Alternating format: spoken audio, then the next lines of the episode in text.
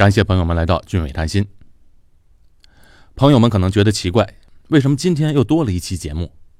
哎，其实我也没有想到，因为实在是事出紧急。在现在这个充满喜庆节日的氛围中，我们大家的脸上都带有笑容。可是有这么一对夫妇，却是心事重重、心急如焚、心力交瘁。用“绝望”两个字来形容他们啊，一点都不过分，因为他们仅仅一岁多的女儿莎莎，患上了罕见的癌症——腺泡状横纹肌肉瘤，这是一种恶性程度极高的恶性肿瘤。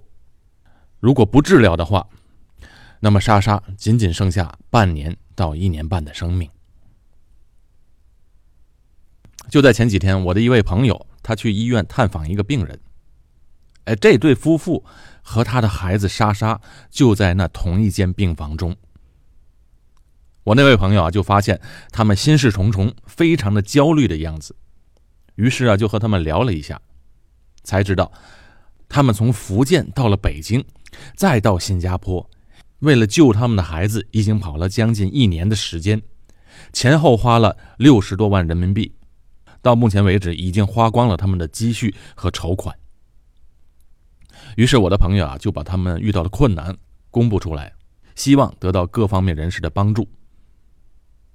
目前这对夫妇最大的心愿，就是能够在新加坡完成所有的治疗，把孩子平安的。带回家。我昨天啊就去了这对夫妇住的地方，看到了可爱的莎莎，也详细的看了他们的资料，看了他们在北京和新加坡治疗的病理报告。他们也和我分享了在厦门、北京和新加坡的详细的治疗过程。朋友们啊，先来听听他们的经历。同时，我在俊伟谈心的公众号上。会把他们在众筹平台上的账号等详细资料公布，希望朋友们每人出一份力，来救救可爱的莎莎。现在见到了莎莎和她的妈妈、爸爸，那我们现在跟妈妈、爸爸聊一下。啊，你看他在喊妈妈啊，嗯，这妈妈妈妈，我还不知道你怎么称呼啊？姓唐，唐芬芳。嗯，唐女士，你可以讲讲你最早是发现这孩子。呃，有这种情况是怎么发现的呢？莎莎在一岁四个月的时候，走路那时候还是一拐，哎，就是走路还不稳的时候，那时候是没有发现。刚好就洗澡的时候去戳到了有一个小疙瘩，就带着他去看。看的时候，那医生那时候是拍片，拍片最早出画，就是发现的就是那个骨骨头，他的骨头弓形了。后来我们就一直查查查，一直。这么颠簸，这颠簸颠簸到北京，从福建去查查病理，才知道是那个横纹肌肉瘤，恶性肿。横纹肌肉瘤。对，这种肌肉瘤是比较少见的，是吗？是的，洗澡的时候搓到的。啊，搓到了。对。通常这种情况我们都会不是很在意，看到你的妈妈还很细心的。我那时候心里在想，是不是漏流？就漏流。嗨，就是。带他去检查，安心一点，就想安心一点。还有那时候他因为还小，医生问他会不会痛，他也不会说，什么都不会说。那时候才一岁四个月。那发现这种情况下，你们就马上去医院了，是吗？对，去医院的做了那个 X 光，X 光显示他的那个骨头弓形。弓形。对。变形了。变形了，对。变形完，他就建议我们去找那个骨骨专门治骨头的医生。可是专门治骨头医生又叫我们去做的那个，他说如果要看清楚那个瘤到底是什么瘤，就是做一个增强核磁。增强核磁做完，就是他那个一小颗的那个瘤全部血管包住了，像木鱼状的。血管包住那个瘤。瘤，它血供血供血供血量很高。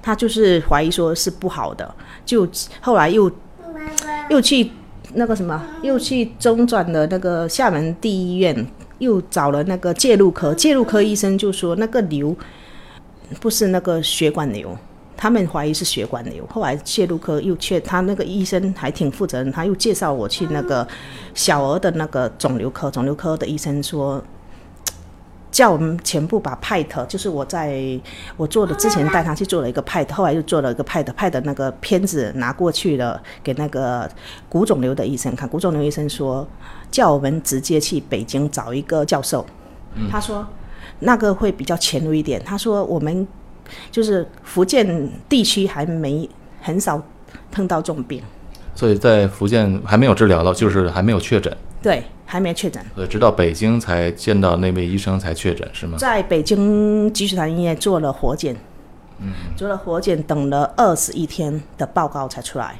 才确诊。确诊完，他就是给了我们三个方案。三个方案，什么方案呢？第一个方案就是不治，不治就是是就是不用不治疗，姑息疗法还是不是就放弃治疗，放弃治疗？那意味着什么呢？意味着小孩的命只有半年至一年的生命。哦。第二个就是保肢，保肢对，保肢就是把肿瘤切除，可是它百分之五十会引发到复发。百分之五十会发，就是就是说不做手术，只做化疗什么？不是以前提也是要先化疗，化疗再手术。哦，明白。后来第三个方案就是那个截肢，截肢就是截肢也是百分之五十，也就是要先化疗，化疗完再截肢，截肢完再也是百分之五十转移。哦，百分之五十转移。就这之前有别的小孩有这个案例吗？有那么治疗结国内国内都是像像莎莎这种病都是截肢，局部局部截。从那个小腿。小腿，他他的小莎莎的那个肿瘤长在那个后颈肌，他就截到那个关节膝关节上面，哦，那这三个方案都是对爸爸妈妈来讲真的是很难接受的。这他说意思说我们小孩子这么小，如果是截肢，对他比较没有负担，可是对我们家长来说，这太残忍了。这对小孩也是负担挺大的。对呀、他小孩子刚刚会走路，他也会看人家有腿，他没有腿，是不是？对，他这样子，我后来是一辈子是又对是个小女孩，是是是是，还是一个小女孩。嗯，我们没三条路都没办法选，我们就选择先化疗。那就是说，呃，你刚才所说的就是截肢和保肢都是百分之五十，都是百分之五十。那医生建议是，医生倾向于截肢，截肢就比较保保命的信系数对对对，高一点。保保命的系数会高一点。嗯那后来你又怎么会来到新加坡治疗呢？我们是他那个医生，积水潭医院没办法帮我们化疗，我们就转到了那个北京儿童医院化啊，你一开始在积水潭医院，后来又到北京儿童医院。因为小孩子太小了，护理没办法护理，他儿童医院才能护理这种化疗的小孩子。后来我们就在北京五个月化疗了五个月，就咨询了很多前提下就是保质的情情况下，咨询了很多老家长，因为莎莎这种病在儿童医院四肢都是截肢的，可是他们有的有成功的例子来新加坡成功的，哦，你是从家长那边知道这个消息？对，他们有来新加坡治疗过有。哦。有来治疗，也是找这个医生治疗，哎、手术的。啊，所以这个也是很巧一个机会是是碰到的，是的。那么他在呃国内的是北京的时候化疗的效果怎么样？化疗五个疗，一根头发都没掉。一根头发通常化疗会掉头发是，的。那你说一根头发都没掉是意味着什么呢？化疗失败，啊，化疗失败，是的，是五次化疗都是五次。化疗。好就是最最怕的就是我们来新加坡做那个核磁的时候，他又发现了多了一颗肿瘤在研发灶的旁边。又多了一颗肿瘤，就是说，在北京化疗的期间，那时候又长出来一条。对，可是在北京没有查出来。那么你到了新加坡又照了一次核磁吗？做了一次术术前做了核磁，核磁就是多了一颗肿瘤。后来他医生建议说，不然就派特比较清楚一点，全身扫下去有没有转移就清楚了。后来就做了派特，全部没转移，我们就当天推进了手术室。那时候第二个肿瘤长出来的时候，那么已经挺大了吗？跟第一个肿瘤一样大，三三公分，三四公分。那就是他们同时长的，还是说有？一颗在北京检查的时候，那时候我九诶八月份寄报告过来的时候，他那个派那个核磁才一个肿瘤，可是到九月份来的时候已经两颗了。他同时化疗的时候，同时又长了一颗肿瘤，可是在北京没有发现。哦，就是那么你化疗之后做检查也没有发现，是的，在北京做检查也没有发现。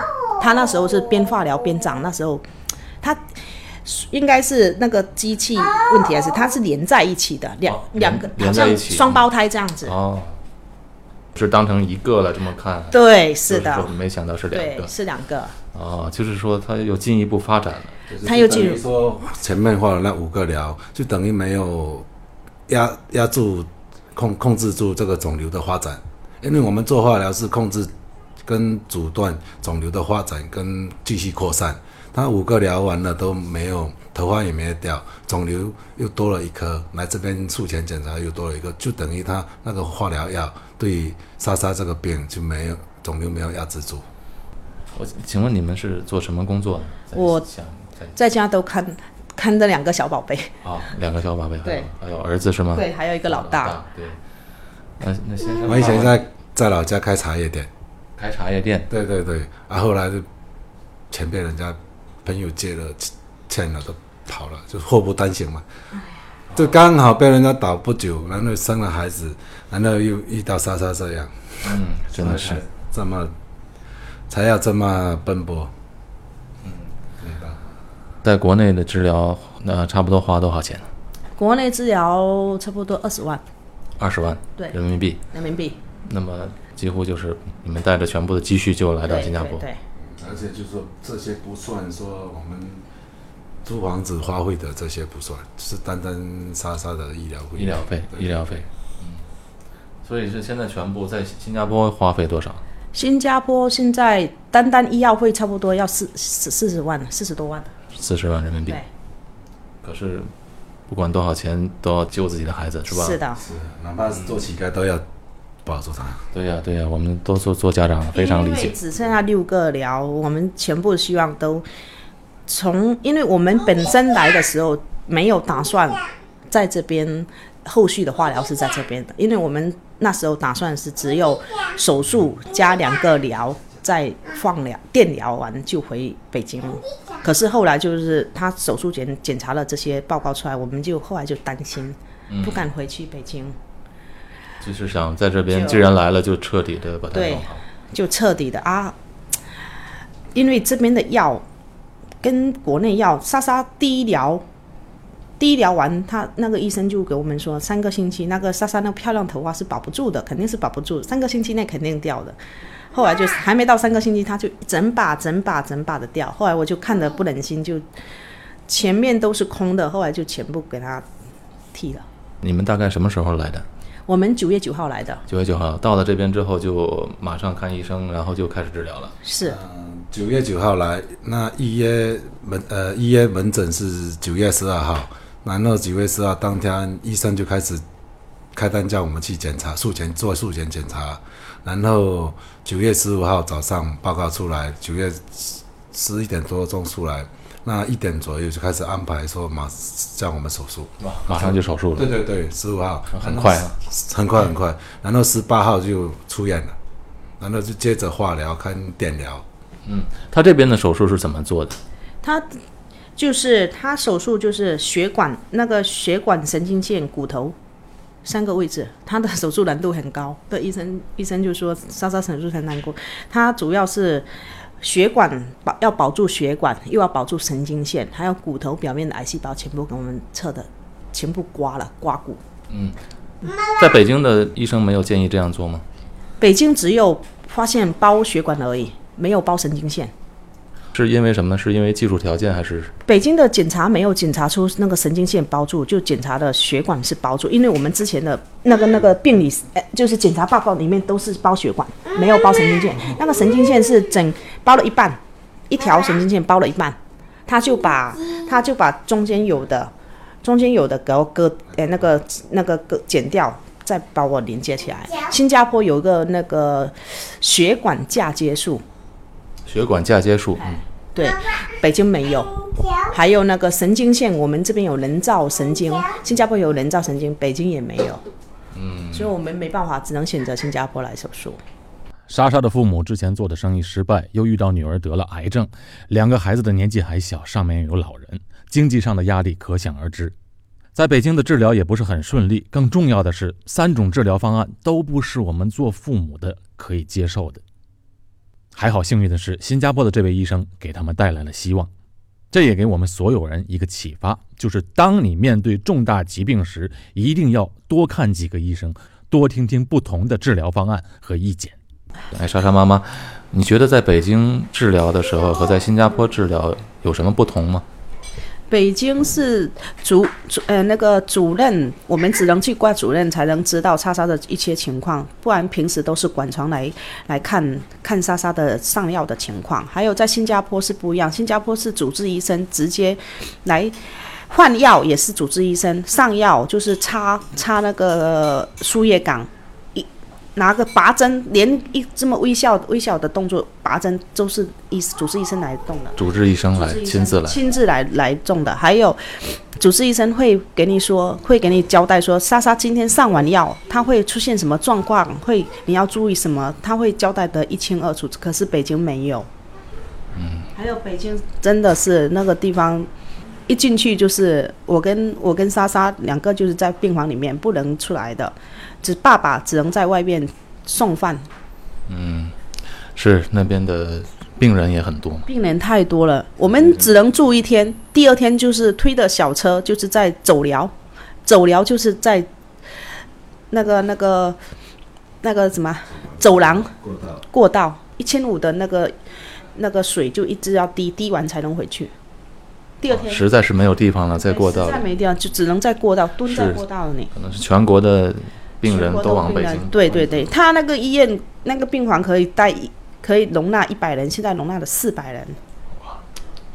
环境太恶劣了，还有那个感染率太强了，太太厉害了，太容易感染了。可是，在新加坡，它的环境、医疗什么都可以把莎莎比较减轻她的痛苦吧。是是，明白。你这当妈妈的经历这个事情，我看。对这个病情也非常了解的，怎么治疗各种方案也都是心里有数了，是不是？这一路走来真的是很辛苦。嗯，是。那么目前莎莎还有几个化疗？十一次。嗯。现在已经过了做了五次，还剩六次化疗。大概要持续多长时间呢？六次到五月中旬结束。好，从现在开始到五月中旬，还有差不多五个多月。五个多月。嗯。五个多月，他这边的会。就是他他莎莎这个方莎莎这个病就是两个方案而已，就是方案两个方案交交接，一个一个他一天有一个方案是住四天的医院，有一个是住一天的，四天是日间病房，就是早上去，晚上哎晚上就可以，点完就可以上四天的药，一天另外那一种是一天的，就是一天二十四小时输，不停的输药。所以现在的治疗手术就完成了，医生预估他现在的手术算非常成功吗？成功百分之八十五，干净以上。他如果莎莎，他那时候还没有做手术的时候，他就给我们，他就问我们说会不会在这边电疗？我说会。他说如果你们如果能在这边电疗跟化疗，手术几率可以达到，就是他的复复，就是恢复率可以达到百分之八十五以上，就是痊愈率。痊愈率对。其实对小孩子来讲，小孩一般得癌症，痊愈率是挺高的。对，因为小孩子他会随着他是他新陈代谢比较快，小孩子如果能好好的治疗他，他的那个痊愈率是可以达到百分之百的。因为他这个病最怕的就是肺部转移。肺部转移。嘿，肺部转移，因为他的那个那个在新加坡的病理做出来是那个肺泡肺泡状横纹肌肉瘤。啊，肺泡状横纹肌肉。叫法不一样。嗯。跟中国的叫法不一样，然后他电疗完的那个莎莎这个病，如果在这边治疗是应该会痊痊愈的。但如果说说你们，我说我们在找帮助，因为我们之间的问题在找帮助。他说你们如果能找得到帮助，在这边治疗，莎莎在这边治疗会痊愈的。如果回中国，我就不敢这样子想了，这样不敢保证。对对对，是，毕竟是他们亲自来治疗嘛。对，是的。这边跟北京差很多。嗯他电疗电疗二十八次也也完了。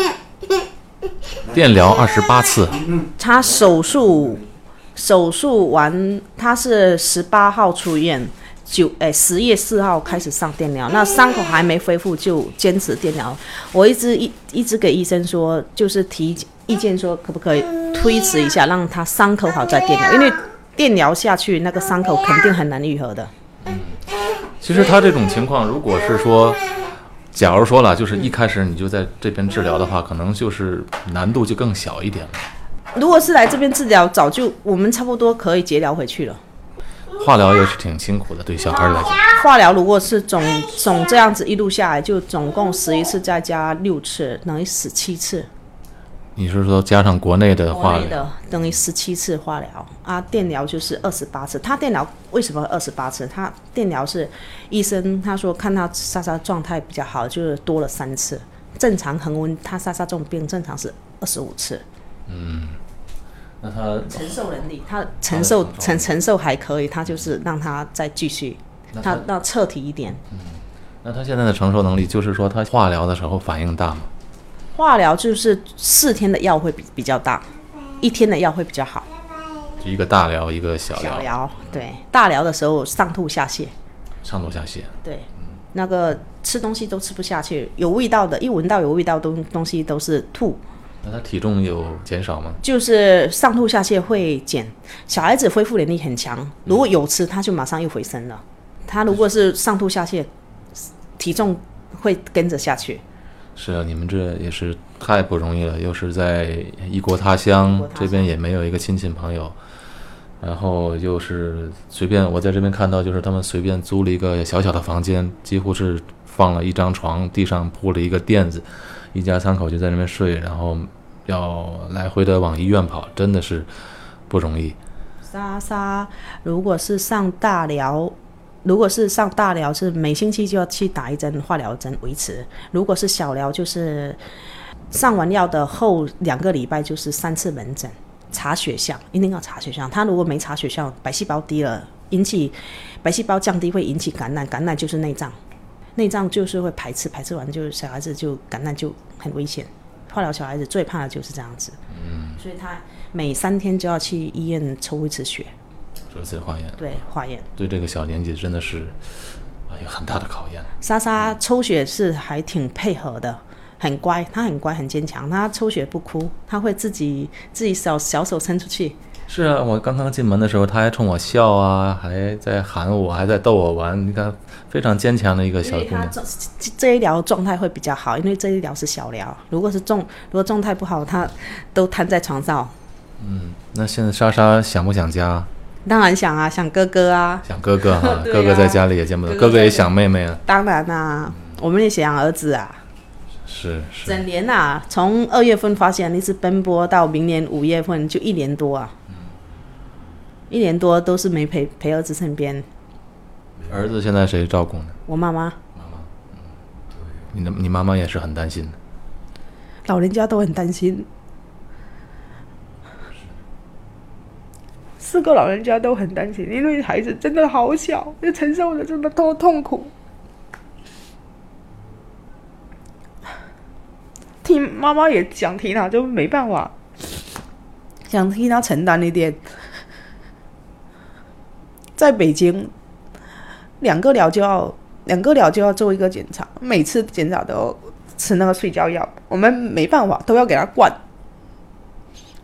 莎莎太小了，来新加坡做了二十二十次、二十八次的那个电疗，嗯，这边是都是用麻醉药的，可是我们麻醉药负担不起，一次要七百的人民币，因为他是以他的身高体重来弄麻醉的，要七百，连那个医生的钱就要差不多就七百块。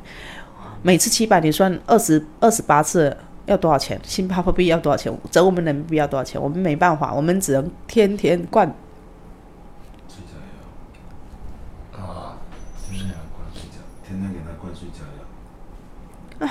天天灌睡觉药，这么坚持的二十八次做下来，莎莎的脚是烫伤的太可怜了。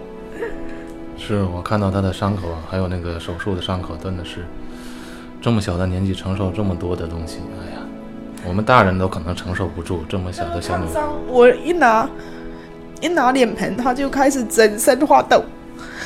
因为烫烫伤完，医生说坚持要给他洗，洗完了一定要消毒，那个那个那个洗洗那个洗脚的那个是消毒液，一定坚持要洗，天天要给他洗，没办法，天天坚持给他洗，洗完一定要给他擦干，擦干来抹药，那个就像我们大人这样烫开水烫伤一样，全都不是红的。他这么，他也很坚持，他很坚强的在治疗。